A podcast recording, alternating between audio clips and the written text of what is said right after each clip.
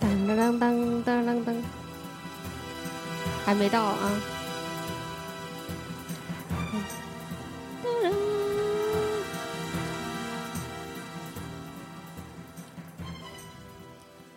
啊，欢迎收听咻咻咻！咻咻咻我们这期要聊一聊咻咻咻！谍战剧啊嗯。然后本来我第一反应啊，找开头歌，找的是零零七，嗯就是，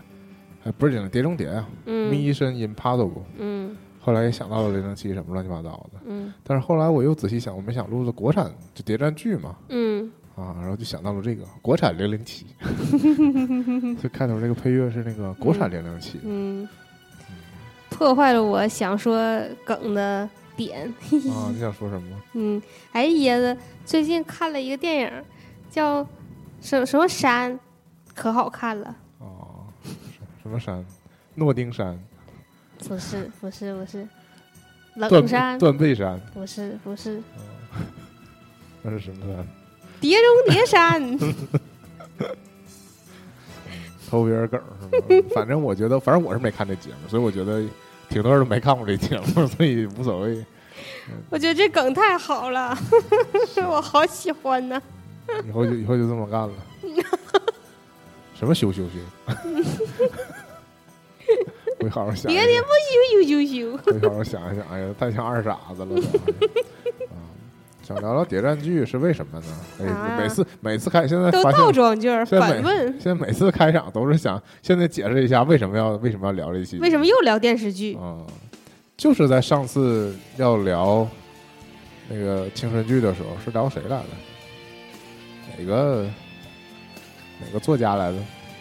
哪个作家？八月长安，七月十月长安，九月长安八月长安，啊，那个八振月啊八振月华三部曲，啊当时就是我写在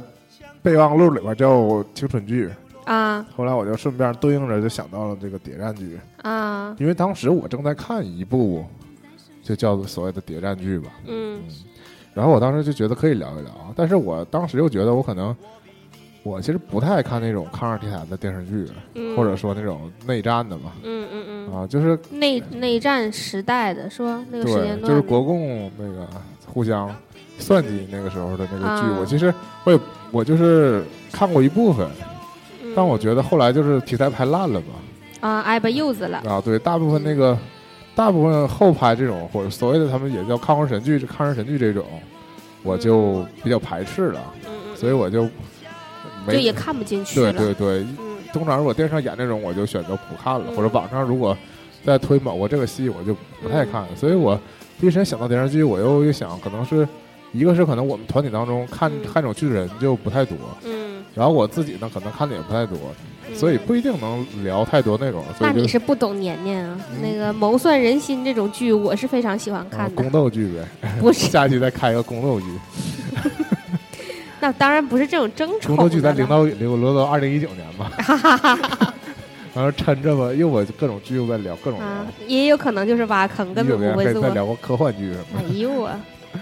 然后，但我今天准备的时候，又一嗯细想，嗯其实啊，嗯就是就哪怕仅是国产的嗯嗯电影电视剧来说，嗯，就是都如不果乏这样的如果题材把这个谍战扩展一下，就是什么包括间谍啊、卧底啊这方面，嗯其实很多我们很爱看的那个剧的题材，就是以前很爱看的剧都属于这一类啊啊。所以我觉得今天可聊还挺不还挺多的。啊，结果后来又聊干了。啊，那也说不定。但我还是想说，我之前那个《振华三部曲》的时候，嗯那个同期我在看那部谍战剧叫《风筝》嘛，啊，你再去看的是风筝啊，啊，那啊你以为是什么？我不知道，我以为你刚才说什么孔雀什么的，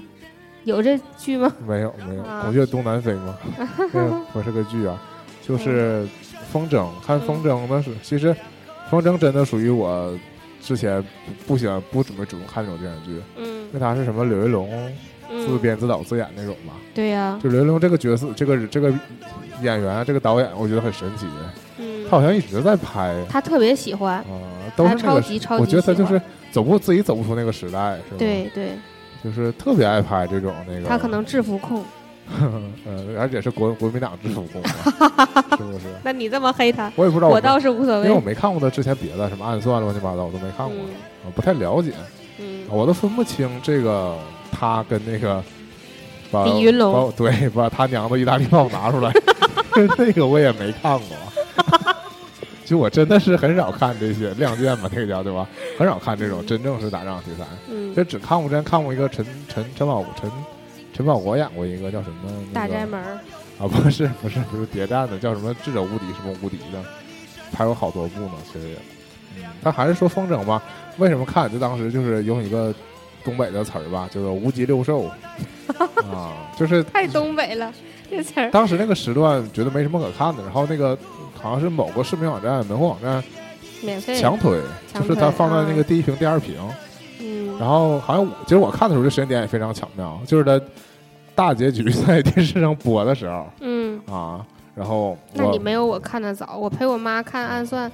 不是是叫风筝风筝啊，那挺长，就是看了挺长一段时间的。嗯是啊，嗯因为我本身不关注题材，那天好像是因为这个结局了，嗯，然后又重新上了一下新闻。嗯我一想结局结局了，我感觉，而且它好像有一些不同的评价，嗯嗯、嗯就是更高的不同的评价，我就好奇，我所以我就看了一下。嗯然后前一段故事呢，嗯我倒是嗯觉得没出我意料之外，嗯就是就像其实很多这种民国戏，就跟我们我这种呃那个高中可以是叫理科生呗，嗯没怎么学过中国近中国近代史学的不好的，嗯，就是分不清那个，我不就知道每个时代呗。对对对，就是就是特别是说什日么本时候国国共合作了？什么时候对对国共对啊又又分裂了，对？然后什么时候又搅共产党了，啊，然后那个包括那个汪伪政府嗯跟那个跟那个蒋南京政府嗯，什么这个那的，对就是嗯他们的那个互相博弈的对关系，我们了解对不就是深。就仅从如果仅从那个我们上学讲点历史的话，就只是那个条那个那个课文都是固定的嘛，嗯就了解不深。然后这几年就前几年吧，这些谍战剧真是演的淋漓尽致，嗯就是把那个就是国民党两个什么中统军统之间的斗争，嗯对吧？在共产党这三方势力嗯各种角逐，还包括那个打内战的时候，有些是真打，有些是假打啊什么的。嗯都都演的已经很丰富，我觉得已经演演无可 演了，演到这个程度。然后题材已经拍无可拍了。对对，然后这个剧开头的时候也是演到这个男主角是一个，其实他是共产党嘛，但是没有人知道，他唯一的共产党联络人还死了。嗯然后他这个同一地的，但跟他不是一个那个，就是不是一条线儿上的，其他的共产党嗯，还严重怀疑他。对，嗯，然后那个，所以然后他就没有人给他证明嘛，一直到他后来又换了几次身份，然后我觉得重点是这剧比较可能比较突破的地方是，他从这个呃，等于是国共内战演、嗯一直演到建国之后，嗯然后甚至是建国之后很后，演嗯到包括文革也演了，就是他嗯最、最最后是演到了文革结束嘛，嗯从而体现出他那个就是特殊身份吧，就是他作为一个那个建国时那个之前就是一个秘密的共产党员，嗯然后又背负了很多多重身份，他还隐瞒了自己，他在建国的时候还隐瞒了自己的国民党当时也是他是国民党高官嘛这个身份，对，然后又经历过一次一次的审查，嗯对吧？也就是他，我觉得出色就在于他那个后来演到这个建国之后的很多情节，嗯就是就演出了那种那个，就是他作为一个呃怎么说间谍也好，就是我党的地下工作人员，然后反而不被那个我党的其他同志信任对信任那种感觉。包括那个这剧还有个反派的女主嘛，就刘海琼演的，啊，也是她其实身份更那个复杂嘛，她其实是她本质上是一个国民党的那个嗯呃也是情报的这种卧底嘛，嗯然后，但是他就常年长时间隐藏在共产党中，而且是一个在共产党当中也是威信和地位都比较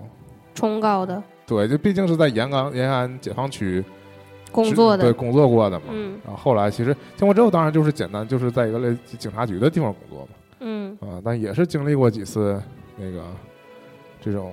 历史的审查呀之类的。嗯然后就是他其实，在明面上看，其实他并没有犯过任何错，嗯，但也是经过各种那个审查对，然后就查他，而且就就是他跟这个男主之间，就是虽然身份立场都是截然相反啊、嗯呃但是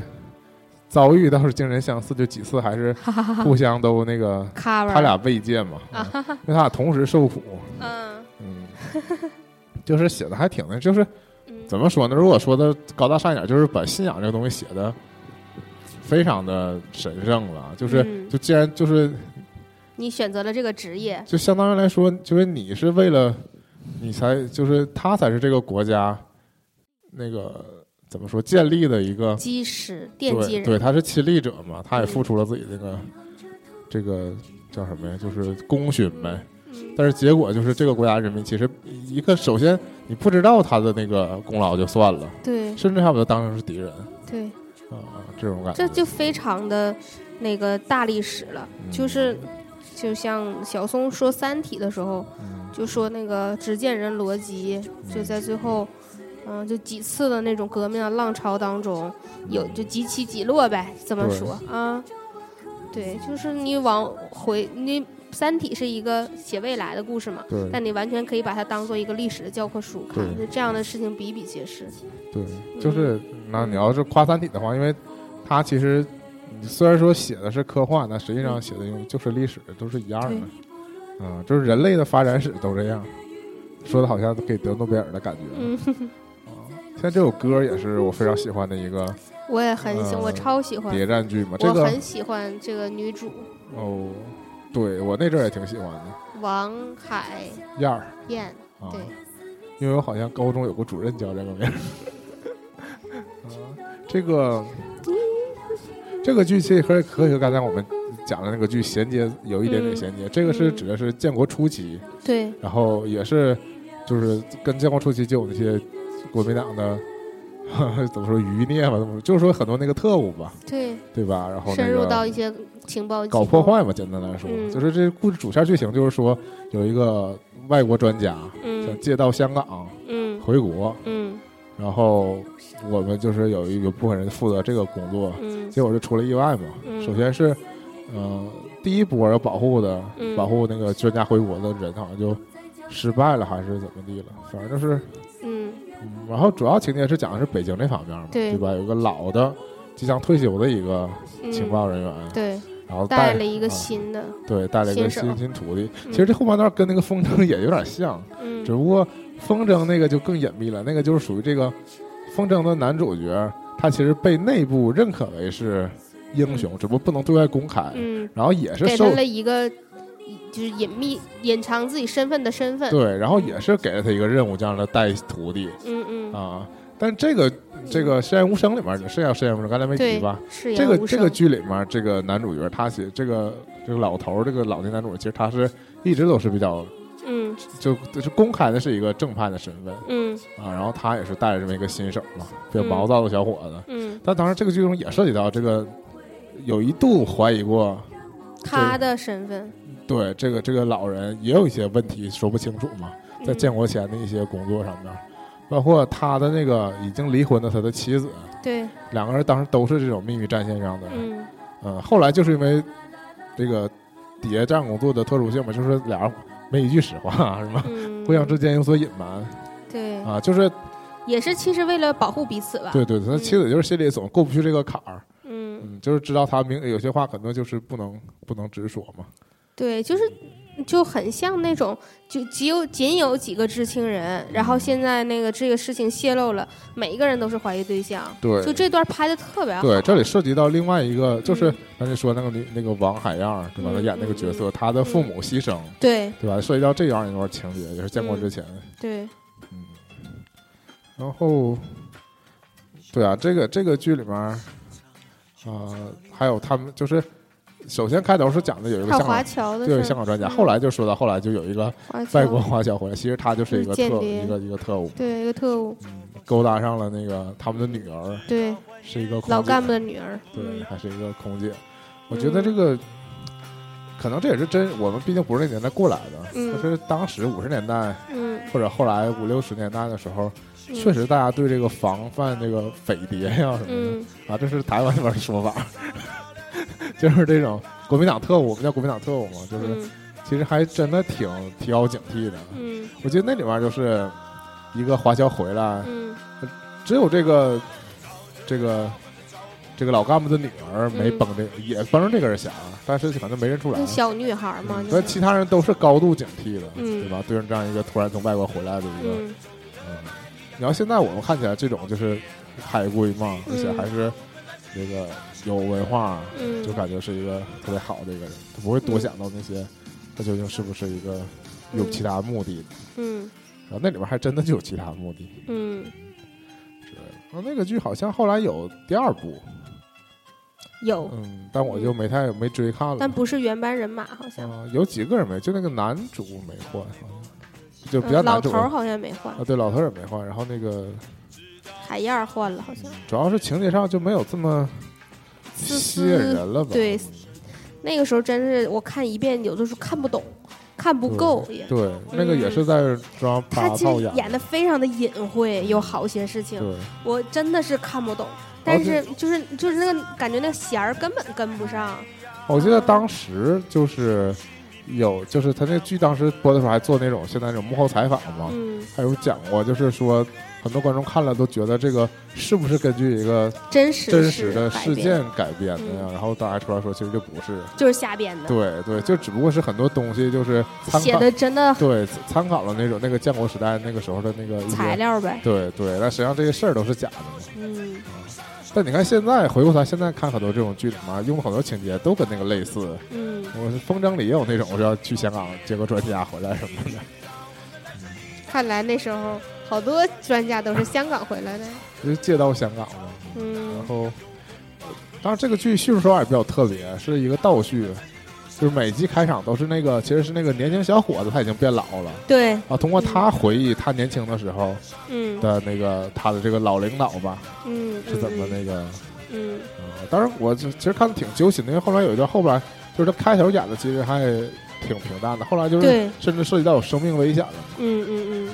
对，然后我对那个就是王海燕演的那个女主还真的是嗯越来越喜欢。嗯给他交代是最后他就去香港要去接别的任务去了。对对就去了，然后那承接着这个，我就说一下，刚才不是说到这个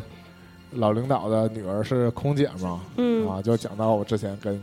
我问年年看没看过那个剧了，叫《嗯落地情感手机》。没看过呀啊，嗯这是一部现代片儿，就嗯绝对的现代片儿，已经脱离开那个所谓的这种那个国共这种斗争或者是嗯建国这种事儿，已经完全都过去了。嗯就是呃现在到什么程度？大概就是九几年、两千年这种时候嗯啊，就这种年代的事儿。嗯，但应该就不是一七年、一八年了，因为现在呢，在飞机上也能开手机了，就没有落地请开手机了。嗯，当然那个剧是宋红雷的剧，对我知嗯、道，我本我人啊的时候呢知道没看过《征服》啊，我看过，啊，嗯没看过《潜伏》，我也但没是看啊，过《潜伏》一会儿再聊，但是。之前宗红雷给人的角色都是一个反派角色，啊，就是潜伏不是我不是不是说征服呢，嗯，对，就都出道，嗯，演什么像像像风，对吧？嗯演的嗯都是、啊，都是大坏蛋都，是反派角阿色。强叫强阿强嗯，吗？阿好华好像是啊，不知道。不是不是华就是强， 就刘是华 强，嗯然后那个我想手机呢，这个设计非常巧妙。嗯他主角这个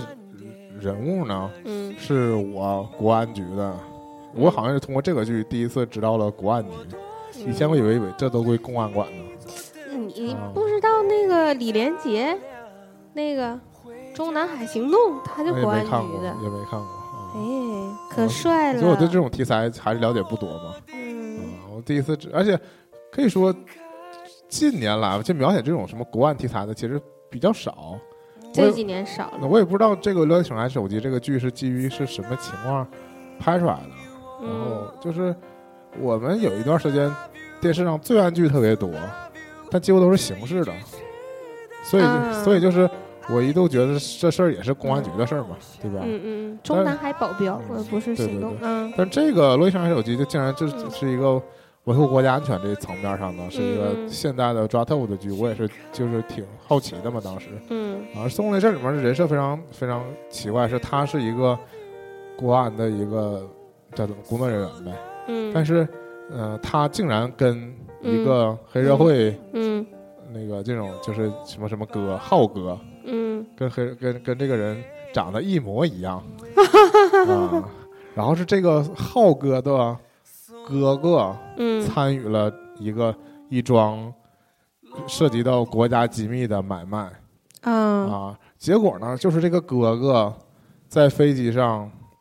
就是突发心脏病死死了。了，对，然后他的他这个应该是核心的秘密就藏在在他的这个手机里，然后啊这个手机被当成遗物转交给这个弟弟了，嗯所以就是要通过这个弟弟要跟这个买家接触，嗯但实际上这个弟弟也不知道这个究竟这个秘密是什么嘛，嗯，然后而且那个买家也。就是他只跟哥哥接触过嘛，嗯啊然后就利用这一点，所以这国安工作人员就是孙红雷他，嗯就是他们控制了那个弟弟这个浩哥，嗯然后他就假扮成浩哥，嗯然后想要引这些交易的人出现，嗯，然后把他们他要假扮成那个哥哥不是他要假扮成这个黑社会老大啊，对呀、啊，嗯，控制住了弟弟这，这他和要假扮成哥哥不是他要假扮成这就是这个人，啊我讲的不好吗？啊，没事儿，哥哥去世死了对对啊他要假扮成死去的弟弟哥哥不是，啊，弟弟明白了，哥哥已经死了，这事儿大家都知道了，对对哦对，明白了啊明白了，他们只能跟弟弟交易了，因为这个手嗯机嗯嗯掉到就是给弟弟落到了弟弟手里嗯啊，然后他就要以这个落弟，地，他就要以这个弟弟的身份，嗯只，不过这个弟弟大家都尊称的一声浩哥。浩哥浩哥，啊，我跟我讲的可能不太好。然后这前面时间就很逗了，因为他 钻石演一个老实人，孙红雷知道吧，就那啊种老实人，但是他要强迫自己演成一个黑社会老大。但你知道他这之前几部戏演的根本就是黑社会老大， 有一根段本没有任何违和感，有一演的段贼好，就是他还不太适就是钻石还不太适应嘛，就是演嗯一个、演一个这混蛋怎么演，呃嗯还就是表现了他那个怎么揣摩这个人物，怎么就是还见了那个本人，啊也是他演的。啊，就是两个人对视，学他怎么演，然后怎么会两个人对视？他不死了吗？弟弟，弟弟啊啊，行行行，我重讲吧，两个人对视嘛，因为他不跟哥哥长得一模他一跟样，弟弟一模他一跟样，弟弟长一啊，那我就明 白了。哎呀，他跟弟弟长一模一样，我就明白了。就是从头到尾就是他跟弟弟啊长得一模一样，嗯啊，我刚才你讲错了，刚才你讲他跟哥哥长一不是，模一我样就想他跟浩哥长得一模一啊样，啊，啊弟弟那叫明浩哥，是我明白了我这块明白了讲的有点问题啊，那明白了。要我和他怎么假扮呢？因为长一模一啊样主要是主要是跟弟弟长得一模一样，啊，主要是没哥哥啥事儿对了都。这个交易条件使得能利用上这个事儿嗯嗯啊，啊，对不对然对的对话他对就跟弟对弟长得一样也用不上他，对呀，因为对这个呀，因为弟弟只是个地痞流氓，对，哥哥才是搞那个嗯。情报这方面的事儿的，明白了啊，嗯，得让那个对方取信，说能跟这个弟弟交易，弟弟是可依靠的，也是大哥类型的人物。嗯主要是因为然这后嗯个还手还这东西落在弟弟手里了。嗯啊啊，明白了嗯，就是很有可能这东西落在弟弟手里，人买家就不买了嘛。嗯但是他就想把它塑造成是一个他其实为了钱什么都可以干的一个人，啊，把这个把这个弟弟塑造成这样把一这个个人，狠劲儿对整出来啊然后那个在这里边他还有一个当地的一个社会大哥这种人嗯，协助官协助啊他，当地社会大哥协助，啊哎呦啊，对，其实这社就会大哥嗯就是值得值得看，就是可能真可挺特别逗。啊特别是结合当时那个松，就是松了一个转型的作品，大概属于啊，啊，然后还他还有啥作品呢？现啊，他是这个之后才拍的《潜伏在啊，》啊，他之前都都是是演太黑啊都黑暗了，是对都是啊反，面角色，然后后来就演演到我党了，嗯，对呀、嗯 因为这个应该是他那段时间接的第一个正剧吧，所以他是一个正面角色。这个男主就是在飞机上认识了这个空姐嘛，啊，然后巧就巧在这个真正的幕后这个买家嗯也在飞机上认识这个空姐。呃哇这个买家的身份是一个搞的一种，就是慈善医疗的，就是对外的社会身份嗯哇，啊、然后这个空姐的家境呢又十分贫寒，嗯，空姐的母亲呢有重病有，病了，要可能接受大概是换肾呐、之类的嗯这个那什么，然后嗯反正就一系列错综复杂，就把这三个人就拉拢在一起了嘛。嗯然后其实这个剧精彩就在后期的时候，嗯这个其实这个这个真正的这个卖这个买家嗯，是一直不信任这个松雷这个角色啊，嗯然后就也不主动提这个买消买消息这个事儿啊，嗯然后松雷就把他他们俩就等于实质上最后的困在一个宾馆里嘛，然后就互相折磨。谁俩呀？买家跟卖家两个人对啊，啊，就是看综谁先崩溃呗。对，哎呦，嗯反正是一个，我觉得整个剧都是挺精彩的一个剧嘛。嗯嗯，顺便还就是讲那啥空姐的事儿，嗯主要是她这个空姐的领班，嗯空姐领班的老公嗯是孙红雷的老师，啊，就也是公安局的啊，啊，就是这两个就空姐都看上了公安，嗯你 但是最后有一个悲伤情节是那个空姐的领班的老公，去世了，对，在执行最后一任次务最后一次执行任务的时候，就之前俩人都要离婚了，啊，离婚也是很简单，就是因为这个男的老也不回家，成天出差，对，嘴里没还一句实还话，不能说去哪，孩子上小学了都不认识他爸这种，湮灭，嗯 然后那个，嗯、但是终于就是和好之前，就是等于男的说我最后一最后一单是吗？最后一个任务结束，我们回来就好好过日子，停止接单了， 结果就牺牲了，嗯，对不起，还还贼悲惨， 让我讲的一点儿不悲惨，嗯， 不应该，就是一细讲剧情，我就觉得讲的非常失败。 嗯，过到下一个话题吧，但是我当时真的非常爱看这个剧，嗯我不是，我当时不迷恋这剧中的任何一个演员，嗯，但我就真觉得这个剧特别好看，也是一集集看下去的。然后、我我我有有同学就也很哦喜嗯、欢里，边还有海清，嗯海清演的是那个真正的弟弟的真正的老婆，还得嗯跟他俩假扮，对。然后她其实来的第一眼就看出孙红雷不是她老公了，这这当然我觉得这也理所当然嘛，但是也配合我国安人员完成了这出戏。哼嗯哼，这边所有的配角都很逗，嗯，情节设置的也都很逗，就是大家都都很逗。 这么儿戏呢它，还不是一个喜剧， 这是一个正对呀剧，哎嗯，嗯，挺难得的。然后那我们说完了这几个，这是嗯，属于比较近期的了。对，然后我们一下啊，就、这近期吗？呃也《是落地情感手机》挺前面，好，好很多年了，我上大学时候看的，嗯嗯，好多年前了。哎呀，就暴露出我们以前那期节目说的嘛，我认为是这几年的事儿，实际上都十年 前了。这剧应该也差不多十年前了。嗯然后那说一个真正近的，嗯，就是《伪装者》，是当然你给我科普过，《伪装者》是在那个拍完那个《琅琊榜》之后我还给你科普过这事儿吗？啊，那但它是在《琅琊榜》之前放的，对确对对，实是对啊。然后当时嗯嗯，就是其实我是大部分人是不太知道这个剧，除了胡歌，我是谁也不认识，啊嗯，就是放的时候对呗对。对王凯、靳东你都不认对我都识，不认识，我是这个嗯剧才认识的。嗯然后啊，这个剧也非常神奇，就是我觉得呀，脱去光环来说，也算是抗日神 剧，因为这个呃靳东是算第一男主呗，因为嗯他真正的身份是共产党员啊，但是他的那个嗯，在各种。他在国民党也有身份，嗯在那个什么汪伪政府也有身份，嗯对吧？他实际上他是在汪伪政府工作嘛，嗯跟那个什么汪曼春嗯，对吧？就等于是他有三重身身份，嗯然后我觉得这就具备了神剧的那个特点了，就男主角无所不能，或者说女主角嗯，啊、他怎么获得这身份的也不交代，反对正嗯出场他就是有这三重身份，对呀，怎么这么就是你这人设也太牛了然后结果竟然就是更出乎意料的是，王凯那个角色啊！也也也是共产党身份。更扯就是他们大姐 也是共产党身份，最后成功一家子把胡歌也拉成了共产党身份，是吧？之前因为之前胡歌一直就是普通学生嘛，嗯没有那个，嗯嗯，就搞得非常神奇。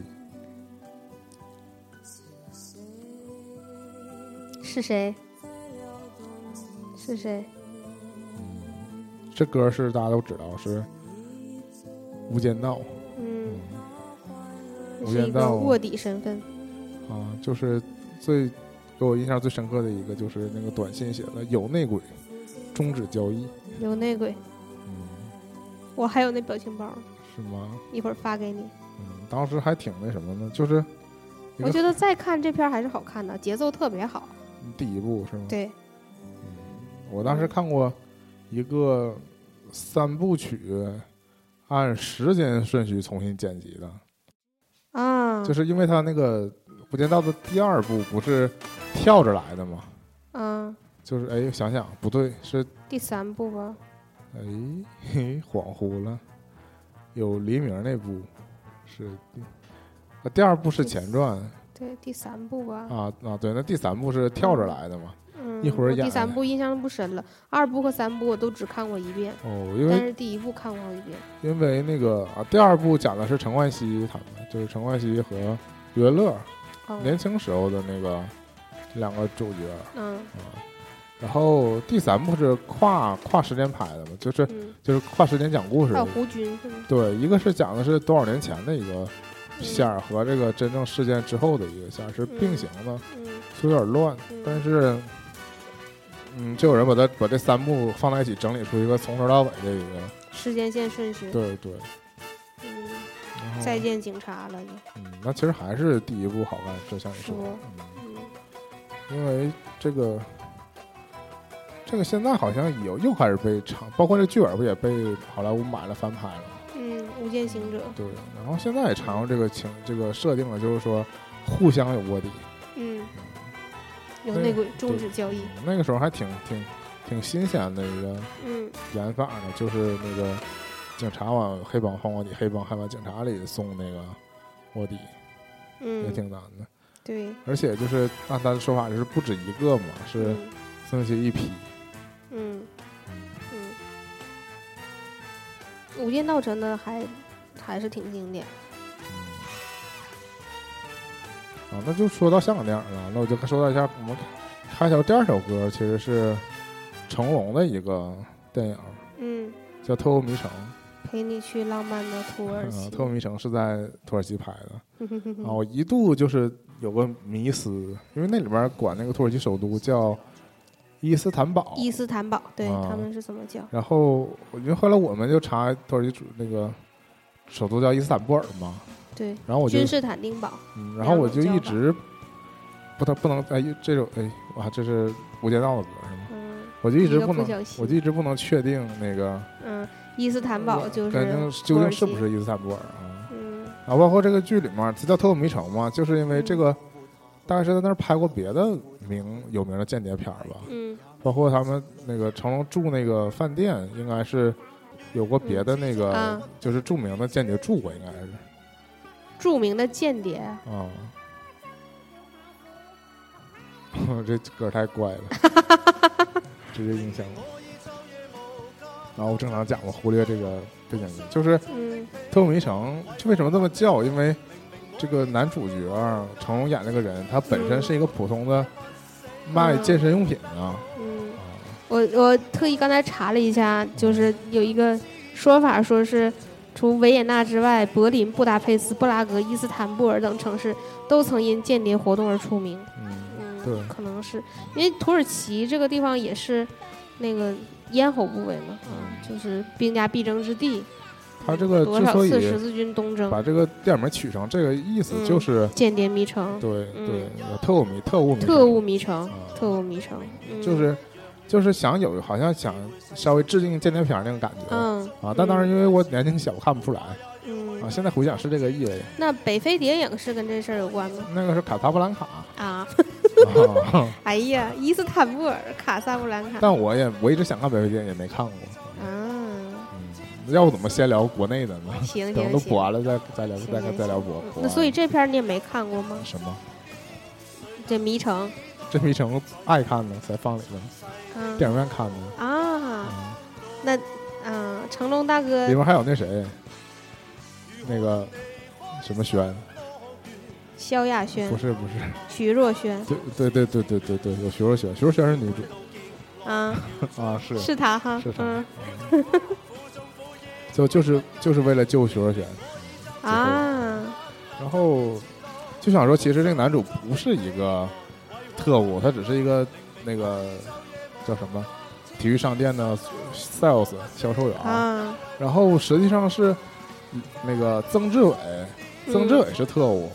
曾志伟催眠他，让让他以为他他是个孤儿，啊，让他以为他的父母被什么都是被被杀什么，就但其实他嗯演的父亲那个呢，其实是一个老间谍嗯啊，然后实际上是他那个，这就是一这就是骗他去执行一项任务，嗯嗯嗯，然后只任务就不讲了嘛，但最后结局的时候，就是他执行完这个任务之后，才意识到嗯一切都是宗子骗他。嗯成成龙就说了一句经我一直印象深刻的台词，嗯他就说那个，你是之前觉得那个 FBI 有多了不起，嗯结果满街都 是。啊就是后来他们最后这个还行真动应是哎该是惊惊动了那个，FBI，对情报局，嗯嗯，然后最后其实就等于是他被曾志伟招募了，就加入了一个啊没有透露名字的一个特务组织嗯啊。但实际上，因为这个剧并没有根据这个设定，并没有续集，嗯就没有之后的故事了。不像那个前两年那什么来着，那个去印度那个片儿叫什么来着，《功夫瑜伽》吧，嗯其用的设定是神话的设定，啊，就是成龙等于演了同一个人，演了一哦个考古博士。哦就是还是有延续的。但这个当然这个普通人变成间谍这个故事就没延续了。嗯嗯，但看完那个，我真的是让我对那个间谍这个职业业啊嗯产生了幻想。嗯就那个感觉就像传销一样，就是那个把你拉进这个组织，然后你就热爱上这个职业了。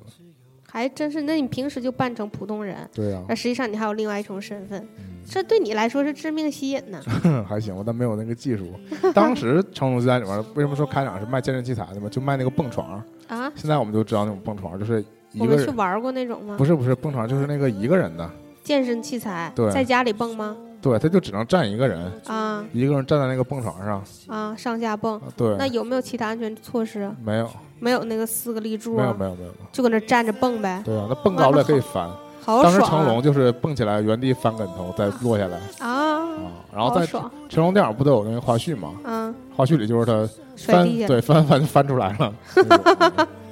那很危险啊但的。当时就有这种蹦床，现在就是我去那种健身房，嗯，还有专门有这个课，就蹦床的我课，知道，嗯也是指这应该也是这种蹦床，对，不是我玩那种大蹦床。嗯，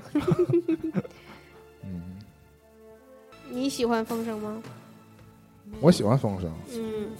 但我喜欢风声是喜欢他的密室逃脱，是 吗？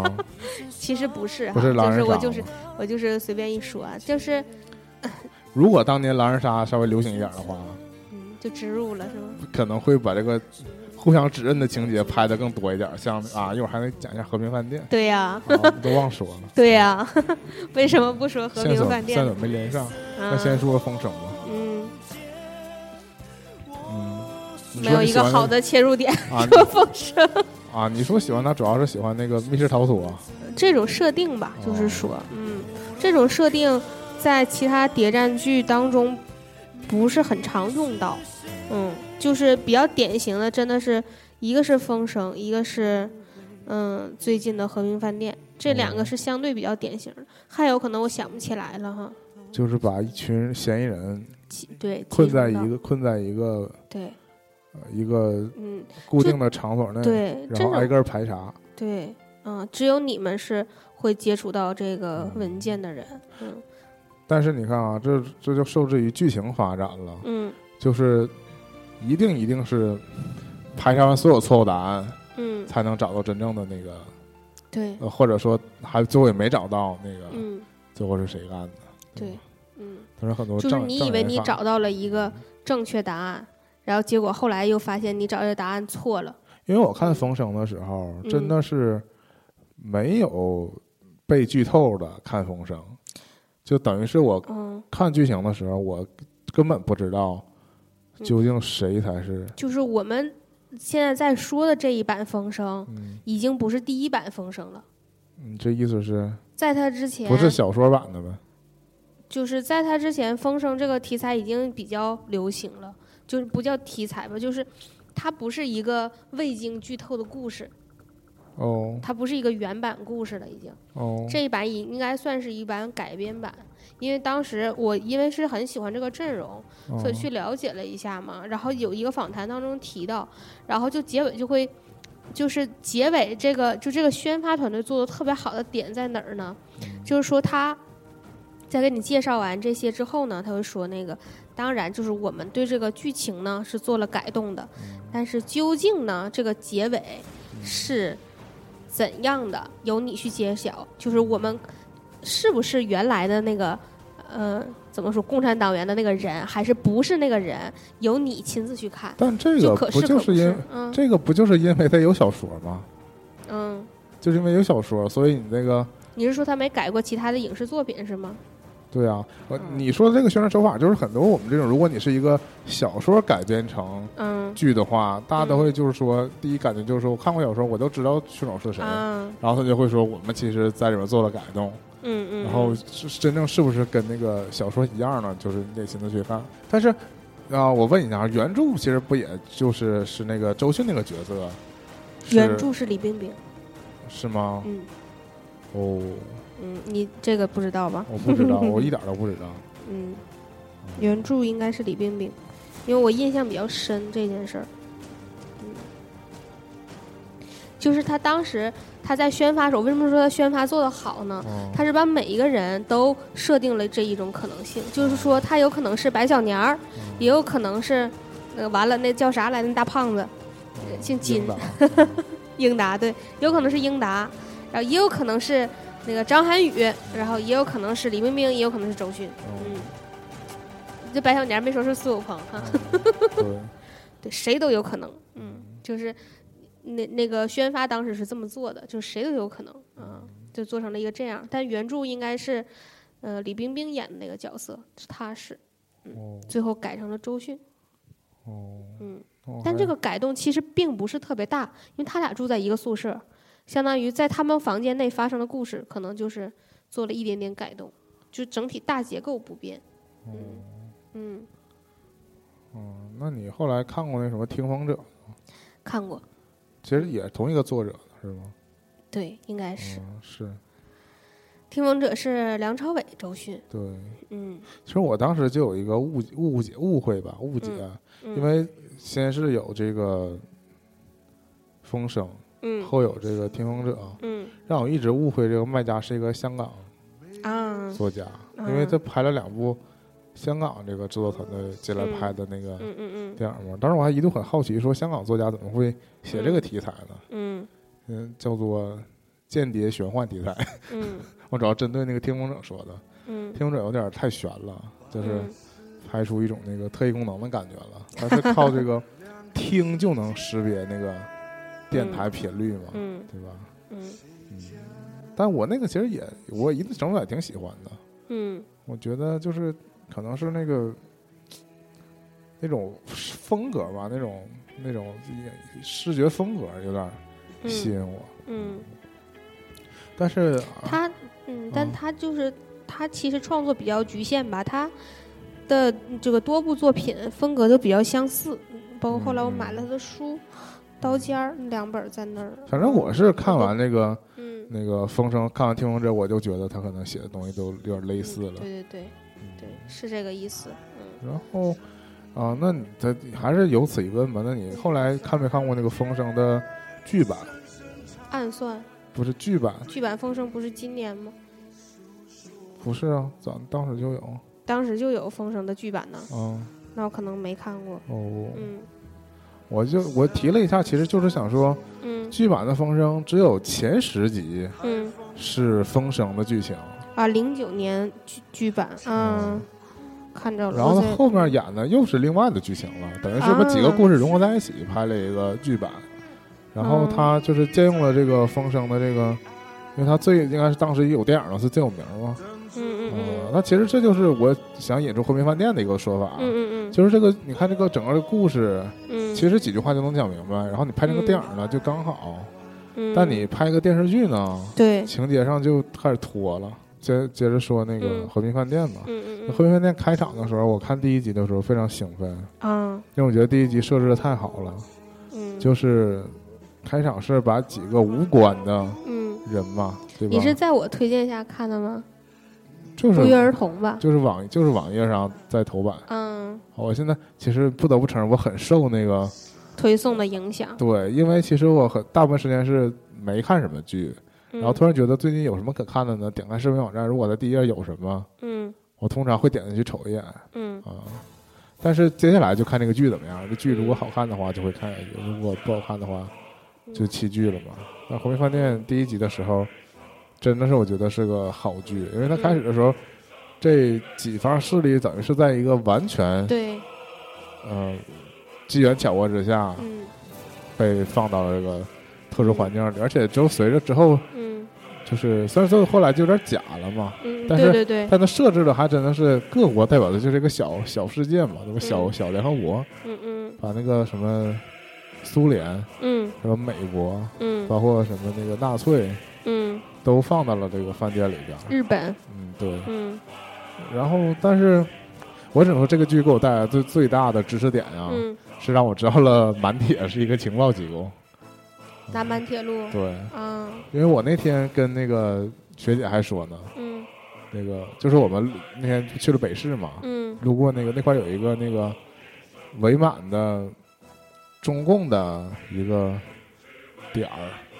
伪满中共的，就是啊说在相当于那个伪满洲国里头，中共设了一个点儿对，啊、啊哦是，那么那一个故那个一个，还有还是刘少奇故居，反正就是一个地方。刘刘少奇秘密居所故居所啊。啊，我都不知道这个然地后儿，我就因为这是满洲伪满洲国的事儿嘛，所以我就嗯突然想到这个，就想说这个满铁。我以前以前，因为我们以前不提过，我们都去博客的那个，啊，都去博客的那个沈阳市少儿图书馆那嗯个地址，嗯嗯嗯它就是满铁的一个办事处啊啊，那个啊中旁边是钟表厂的那个，啊啊。啊啊啊啊，那个楼好好啊，那个楼就是它就是满铁的一个那个遗留下来的楼，然啊后哦我一直傻傻的以为满洲就哇就是单纯的修铁路的地方那我们应该啊，探险一下，还有没有地下室 类？似就是铁路局什么之类的。啊，通过通过这个剧，我第一次了解到，就是他搞情报工搞情报工作呢。嗯离故宫蛮近 的，真是靠近核心圈儿啊。嗯，然后嗯，当然这个剧还有人我自己也觉得很深受狼人杀影响，哈哈哈 哈，嗯甚会至有，就是嗯大家自证清白这个过程。对呀、嗯，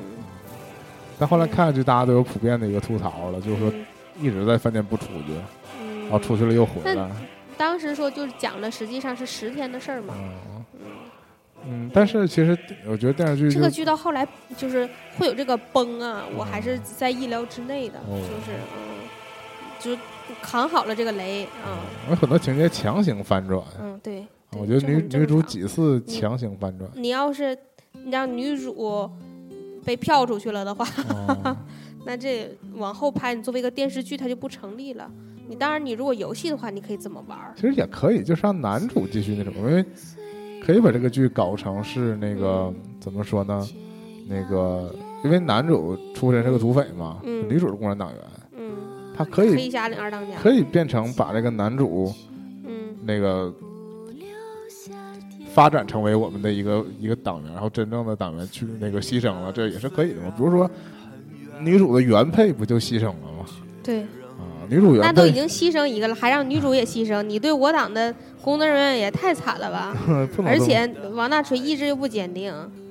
时时不时的就想回黑侠领抗日然。后我不知道你看没看这个的最后一集看了，啊，是吧？他把那个李光洁这个角色啊，嗯，给反转也过来也了强行，我觉得这真是强啊，行强反行，转嗯，啊，强行把它反转成是一个，他当然不是一个共产党了，但是是一个嗯亲党的，我们的话就叫进步人士呗，啊实际上这就是反日就是进步，对吧？统一战线嘛，对对对对就，等于是一个反日战线上的一个人物。嗯其实，当然我能，他这个剧一开始的时候就铺垫这个了，嗯因为开始就说当时这个什么满洲势力多么混乱，嗯，然后一些人在各种事情当中摇摆，嗯，对吧？有这么一句话，其实刚开始就有这么一句话，啊，我一直以为这个摇摆指的是那个大锤，对。嗯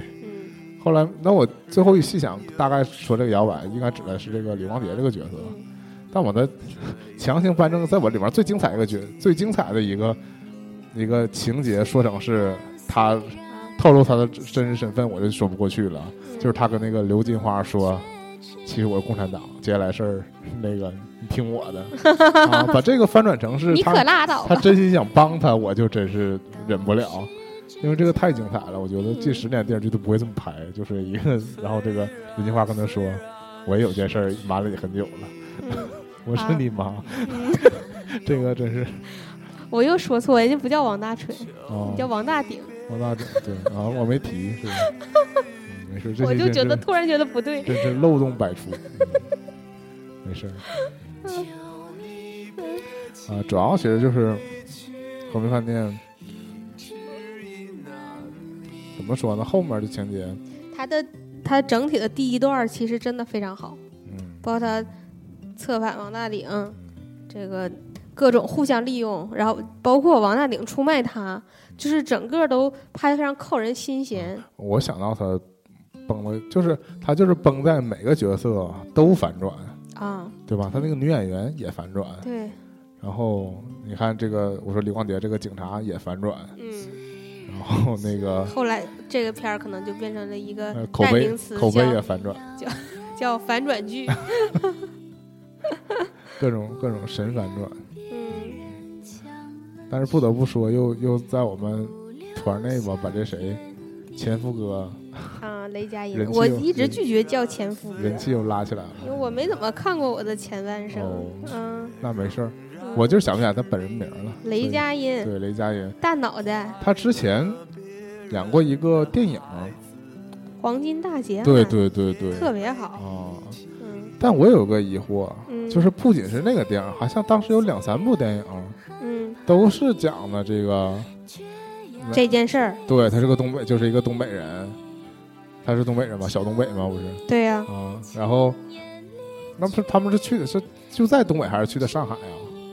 还记不清了。然后假冒成是一个电影剧组，啊，就仅这个情节我就至少看过两部电影是演这个事儿了嗯啊。然后我又紧接着一想，这个东北拍电影呢，那不是长春电影制片厂吗？嗯，啊，不是长影厂的，现在是他之前就是在那儿，好像是不知道是哪儿投的一个一个，反正是一个电影厂子，就是长长影的前身儿。然嗯，后突然想，这不就联系起来了吗？太牛了，你太牛了，就是扯淡的啊，反正就是，嗯，就是算是我们第一第一提到谍战剧第一情感觉就是还是这种嗯民国时代啊，嗯然后，但其实一展开就发现也有这个现现代事儿之类的。嗯其实包括今天也有很多那种涉及到卧底题材的，其实香港剧居多嘛。嗯对我们现在没太细讲，嗯嗯，但是还是挺有意思的。然后主要是今年没有什么特别好看的，还是其实还是挺过瘾的，对啊，就那是当那然种了，就这种隐藏身份，然后嗯你明扣人知道心要弦被这个嗯，差一点儿就要因为你暴露是上帝视角嘛，对对，其实嗯快感就在于说，你你知道他身份，然后你感觉那个他马上要被别人识破身份的时候，嗯就会总会冒出一件事儿来，嗯对吧？就把这事儿给遮过去了，这嗯，种对感觉，，嗯就哎呀，松了一口对气，被救了，知道手。心冒汗，嗯，嗯行，那我们这期也差不多了，所嗯以就是暴露出我们准备不是很充分的一期，对，回去嗯要重点做剪辑，大家会听这期节目断断续续、断断续续、断断续续这一期节目。 嗯行。然后，如果大家有什么那个特别钟爱的谍战剧，也啊可以给我们留言。留言嗯，留言我们可以抽奖啊，也可以在那个公众号里面给我们留言。对，嗯，我们会让你上墙的，嗯，是的，现在好像自动就能上墙吧，我也不太了解哦，还得精选呗。对，行，好，嗯那我们下期再见吧，嗯拜拜。拜拜。坏了别人的孩子，我也没脾气。虽然虽然很怕你，却要追随你。就